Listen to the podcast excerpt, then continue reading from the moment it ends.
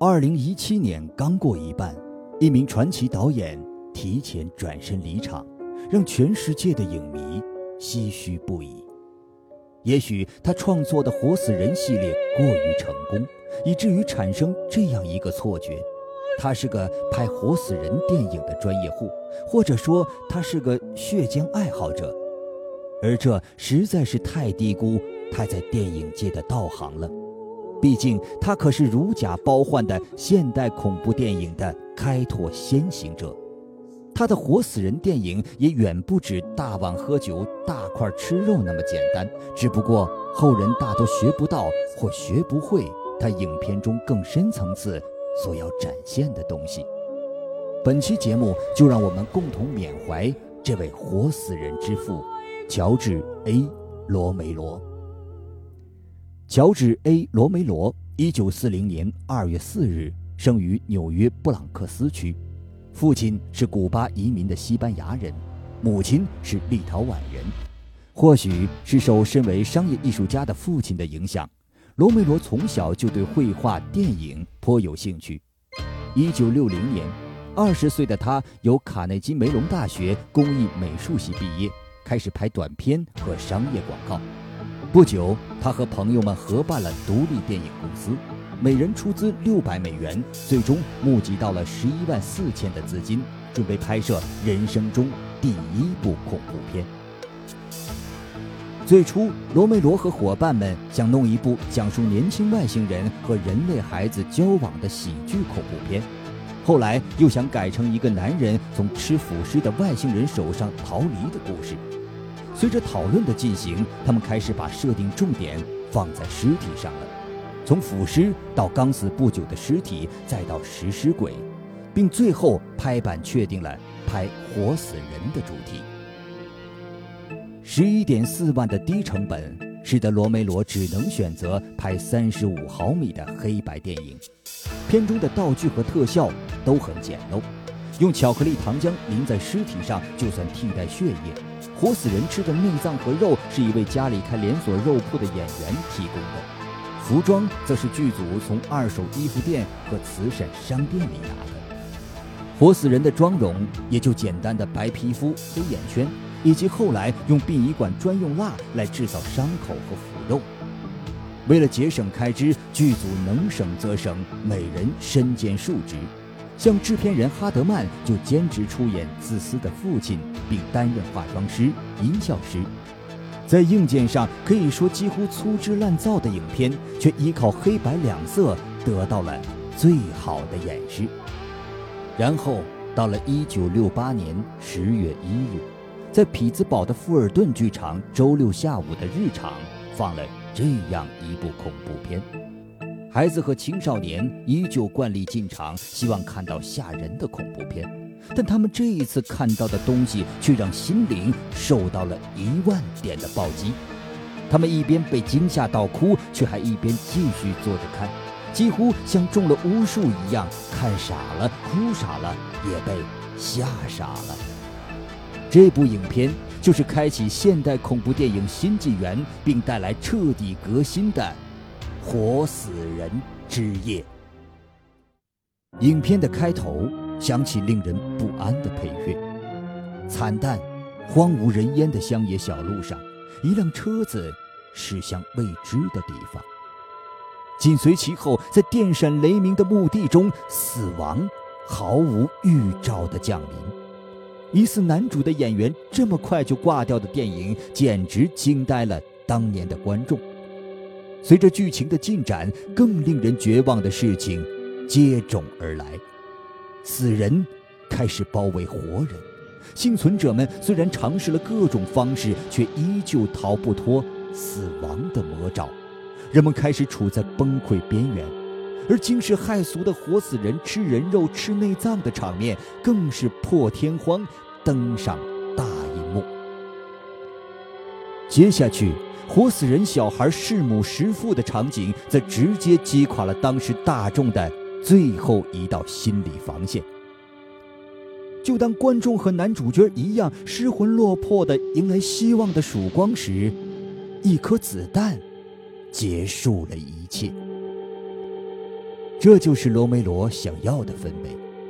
一开始的大势已去，只剩下渺茫的机会，逐渐走向无尽绝望，最后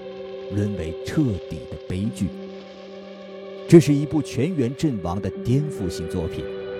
在这之前，恐怖片基本靠橡胶面具、服装、纸板模型、藏在阴影里的神秘人来吓人。《活死人之夜》则开启了最直接的活死人袭击，并且是一波接着一波。《活死人之夜》不光加入了诸如媒体传播机构和民防体系等与时俱进的东西，还保留了传统恐怖片中使用明暗对比法的拍摄手法。有一度，甚至你会觉得贝拉·努高西和波利斯·卡洛夫也会从某处出现，而一波三折、高潮迭起的剧本，加上难以承受的悲惨结局，颠覆了绝大部分观众的世界观。在制作过程中，发行商曾要求删减暴力场景和修改结局，但罗梅罗依旧坚持不退让。最终让《活死人之夜》冲破坎坷，在电影分级制度完全落实之前，几乎一刀未剪，成功登上院线。此外，《活死人之夜》还是第一部启用美籍黑人担任主角的影片。虽然影片被指责为施虐狂毫无克制的狂欢，但即便指责最厉害的影评家，还是很客观地表示，就事论事而言。非常欣赏这部影片，不光是丧尸影片，《活死人之夜》为后来恐怖片的受害者团队设定也提供了参考标配。英雄式的男主角，同样正义勤于助攻却注定会死的男配角，神经质的女主角，拖油瓶害人的女配角，自私自利的父亲。和后来的大多数丧尸片截然不同的是，影片里的丧尸咬人之后。似乎不会传染病毒，只不过金星探测器带来的外太空辐射会把死人们一个个激活，并不是说你老老实实死了就没事，只要你死了就会变成活死人。这个听起来似乎比尸毒好多了，但实际情况却更糟糕。上世纪六十年代末，正值好莱坞新老影人交替的断层期。即便是大影业公司都债台高筑，自寻出路，《活死人之夜》却在一片风雨飘摇、肃杀的大环境下，吃进了三千万的逆天票房，这相当于二零一七年的两亿多票房。不过，作为一部现象级的恐怖片，《活死人之夜》从一开始到现在都被人过度解读。什么父权制核心的覆灭？什么对美国政府的质疑？什么对马丁·路德·金遇刺的回应？其实，《活死人之夜》着重表现的是冷战时期资本主义下的人际关系以及反映骚乱的问题而已。过多的不负责任的解读，都是耍流氓。和大多数有天赋的恐怖电影大师一样。在成功拍摄一部作品之后，他们总会尝试其他类型影片的拍摄，结果反响平平。罗贝罗也不例外。一九七一年，他执导了一部轻喜剧爱情片《浓情香子兰》，影片讲述一名年轻人既不想子承父业，又对女友怀孕这一事实举手无措，处于迷茫期的故事。由于罗梅罗和当时的独立电影公司在理念上分歧过大。人人都有自己的想法，编剧甚至拍到一半就甩锅走人。再加上后来罗梅罗和独立电影公司终止合作，导致影院排片问题。后来罗梅罗亲口承认，这是自己拍过的最烂的电影。一九七二年，罗梅罗在女巫的想法和女权运动的影响下，拍摄了《杰克的妻子》。影片讲述杰克的妻子长期受到丈夫的辱骂和冷落，并与性开放的女儿缺乏沟通，每天做着无趣的家庭主妇。但在长期性压抑和内心激烈斗争下，最终让她变成女巫，并和女儿的情人发生关系。由于影片二十五万成本缩水到十万，罗梅罗曾受到压力，要求加入色情戏份，但遭到他的拒绝。影片最初时长两个小时，太过冗长，最终减去了半个多小时。发行方又将影片改名为《饥渴的妻子》，希望靠打色情擦边球赚点中间差价。结果定位失败，导致票房失利。随着后来《活死人黎明》大获成功，这部影片就改名为《女巫的季节》，重新发行，也就是目前我们能见到的版本。影片中现实和幻想交织的结构元素，展现了罗梅罗过人的指导功底。这一特点甚至对他后来的作品也产生了一定的影响。《女巫的季节》触及了当时的社会问题和家庭矛盾，讲述女性在伦理道德和舆论强压下寻求解压和自由的故事。不光描绘了所谓进步的社会里女性对自身压迫的反抗和抗争，也对父权制和盲目守旧严重影响下的核心家庭结构，以恐怖神秘的形式进行了解读。一九七三年。罗梅罗执导了恐怖片《杀出狂人镇》，影片讲述一架载有最新生化武器样本的飞机坠毁某小镇附近，生物样本流入水源，饮用过感染水源的人会中毒而狂性大发，自残自杀。《杀出狂人镇》就叙事结构和讽喻程度而言，是很接近《活死人之夜》的。影片通过小镇幸存者和军队的对抗，引发了争夺权力的冲突。罗梅罗用无政府主义的设定，隐喻了资本主义秩序的失衡和沦陷，并形成一个新的社会进程。《杀出狂人镇》的创作同样受到了越战的影响。虽然《杀出狂人镇》由于排片太少导致票房失利，却随着时间的推移成为一部经典之作。并对后来罗梅罗的丧尸系列的社会评论和政治性预言特点打下了基础。一九七八年，罗梅罗执导了吸血鬼恐怖电影《马丁》，影片讲述被家人当成吸血鬼诺斯费拉图的男主角，通过吸血得到性满足，在投靠到远亲家后，开始在衰退的工业城市匹兹堡中发生的犯罪和自我救赎的故事。和《女巫的季节》一样，影片用超自然的元素来阐述问题，并带出家庭结构内的冲突。影片通过彩色和黑白两种不同影像风格来展现现实主义和吸血鬼传说，但男主角始终无法从自己的理想主义幻想中彻底脱离实际，似幻如真的过去也在自身迷茫和远亲的恶意中挥之不去。随着一根根救命稻草的消逝，男主角也迎来了自己生命中最后的回光返照。绕了一大圈其他类型的恐怖片之后，罗梅罗在十年之后重返活死人领域。早在1974年，罗梅罗去朋友经营的门罗维尔购物中心参观，见识了商场的隐藏区域，以及见到购物者欣喜若狂的状态。朋友开玩笑说：“就算有紧急事件突发，人们依旧能在这里幸存下来。”受此影响，罗梅罗开始琢磨《活死人黎明》剧本。这里不得不提到意大利恐怖大师阿金图。当时，罗梅罗无法在美国找到新片投资方。不过，要拍《活死人》续集的消息被阿金图知道后，作为《活死人之夜》的铁粉，他很乐于让这部经典之作出续集。面基罗梅罗时，阿金图表示可以负责提供资金，他也以此获得该片的国际发行权。阿金图还邀请罗梅罗去罗马清静的写剧本，一起商量故事情节。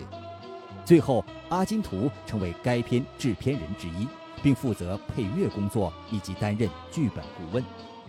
一九七七年十二月份，《活死人黎明》开拍，罗梅罗负责英语国家地区剪辑版本，非英语国家则交给阿金图。配乐前者使用美国的，后者启用本国乐队。虽然《活死人黎明》有诸多版本，却在各地都获得了成功。一百五十万成本，狂卷五千五百万票房，强大吸金能力，让这部电影成为罗梅罗所有作品中票房最高的一部。另一个特别要提的人，则是特效化妆师汤姆·萨维尼。他出神入化的特效让活死人黎明获得了视觉感官上的无可取代的成功。在越战期间，萨维尼是一名战地摄影师。那时，他为了麻痹自己，要暗示自己把尸体拍进镜头，全当是经过特效的结果；而在电影里，他则反其道而行，通过特效做出真实的效果。活死人黎明这一战，也让萨维尼确定了罗梅罗御用化妆师的无上地位。活死人黎明不难看出罗梅罗重返活死人题材后的雄心勃勃。影片前三十分钟的电视台混乱直播、特种部队闯入贫民窟激斗以及地下室关押的活死人的戏份，处处都在展现这部影片所要表达的丰富内容。而随后将主场景选择在当时美国消费文化的商业神庙购物中心里，不光让影片主角一行的幸存者保卫战颇具看点，也大大调侃了美式资本主义的消费观，娱乐性和讽刺性并存，再加上罗梅罗特有的喜剧元素，最终让影片获得巨大成功，即便在如今的烂番茄网上，依旧保持了百分之九十三的。超高分。有意思的是，虽然美国近十年来开始了购物中心关闭潮，门罗维尔购物中心却依旧运营的不错，因为至今它都享受着“活死人黎明”带来的效应。一九八一年，罗梅罗执导的《飞车敢死队》上映。影片讲述一个以中世纪驰骋沙场的骑士为造型的机车巡回演出团，以现代亚瑟王的形式在资本主义的美国生存着。骑士们在国王的带领下，不仅要面对看似过时的内部管理，面对现实生活中腐败权力的指控，还要面对当地飞车党恶棍的袭击，面对当代灯红酒绿的诱惑。期间，有的成员迷失过，出走过。最终才发现，巡回团演出才是最符合自己生存的模式。国王对乌托邦式进步和独立的社会的美好想象，在诸多负面影响的压力下，虽然没有成功，却在影片最后随着摩托车撞击的灰飞烟灭中，幻化成了最美好的愿景。尽管《飞车敢死队》有些冗长，情节上也没有特别出彩之处。却通过大段飞车打斗的拍摄以及巡回团生活的描绘，勾勒出了罗梅罗作品中别具特色的一笔。一九八二年，罗梅罗和恐怖小说之王斯蒂芬金联手，模仿并致敬上世纪五十年代的热门恐怖漫画系列，创作了分段式恐怖片《鬼作秀》。《鬼作秀》提供了五个精彩的小故事，均由斯蒂芬金亲自操刀。分别讲述了罗梅罗拿手好戏的父亲节僵尸、荒诞无稽的外星陨石、情感复仇的沙滩活埋、藏在箱子里的吃人怪兽、密集恐惧症的蟑螂事件。鬼作秀不光能看出两位大师的灵感火花，还能看出两人的友谊之深。斯蒂芬金不仅破天荒以独角戏的方式出演了其中一个故事。还让儿子乔希尔扮演了开场和收场部分的男孩，汤姆·萨维尼继续负责特效部分，特别是动画特效部分，为影片提供了极大亮点。和以往做法不一样的是，华纳影业不让《鬼作秀》在夏季抢钱，而是用四周时间进行波士顿一些影院试映，在大获成功之后停止放映，蓄势在十一月扩大院线上映。因为他们觉得这么好的恐怖电影最好安排在万圣节期间上映，那个档期可没有什么片子敢和大魔王级别的万圣节系列打擂。可万万没想到，那一年的万圣节三女巫的季节里，居然没有面具尖刀男 Michael Myers，票房顿时翻船。那个时段的恐怖受众就大部分被鬼作秀吸走了。最终，《鬼作秀》拿下了两千一百万票房，成为当年华纳最吸金的恐怖片。影片的成功也让罗梅罗接手创作了四季的恐怖剧集《妖夜传说》。一九八五年，罗梅罗的《活死人》三部曲收官之作《活死人之日》上映，影片讲述世界沦陷之后，一支军队和一个科研小组在地下掩体的保护下，一边搜寻周边地区幸存者，一边进行研究实验。而双方遭受了巨大的精神压力，在互不信任、缺乏沟通的情况下，导致了一场悲剧。《活死人之日》的拍摄非常不顺，罗梅罗最初想把它拍成《乱世佳人》版的僵尸片，由于从《活死人之夜》开始，罗梅罗就与电影分级制度对抗，这次他的再次不妥协，导致预算从七百万被拦腰砍到了三百五十万。他只能相应缩减故事规模，重写了五版的剧本，最后二百页的剧本被压缩到八十八页来搭配预算。即便如此，罗梅罗依旧拍出了自己想要的东西，《活死人之日》中的活死人再度升级，不光保留有残存的思想性，还会使用武器，各种科研实验也标志着罗梅罗开始不断完善自己的活死人理论。影片继续揭露人性的险恶，延续这一系列的悲惨绝望，在重拾密闭围困空间这一设定下，把血腥暴力的场面做到了极致。特别是汤姆·萨维尼登峰造极的特效化妆术，简直以假乱真，即便摆在现在，依旧令人赞叹。片中几乎每个活死人都有自己与众不同的造型。虽然很多矿井里的戏份由于机械和电力无法运作，导致特效不能施展开来，萨维尼还是无可争议地拿下当年土星奖的最佳特效奖。内容的超前，特效的逼真，反而使得影片被当时的评论家鞭笞成太过黑暗、太过压抑，最终在美国国内只拿下了五百八十万的票房。但有意思的是，在欧洲等偏爱罗梅罗的地方。《活死人之日》还是吸入了两千八百万的票房，而时间也证明，《活死人之日》终究还是一部经典之作。套用一句大俗话，就是“是金子总会发光的”。因此，影片常年来依靠录像带、蓝光 DVD 的销售，获得更高的效益。就像一道分水岭。《活死人之日》的上映，标志着罗梅罗执导生涯前半段精彩经历的中场休息，而接下去，罗梅罗又执导了几部生不逢时的佳作，晚年生涯再度开启新《活死人》三部曲系列。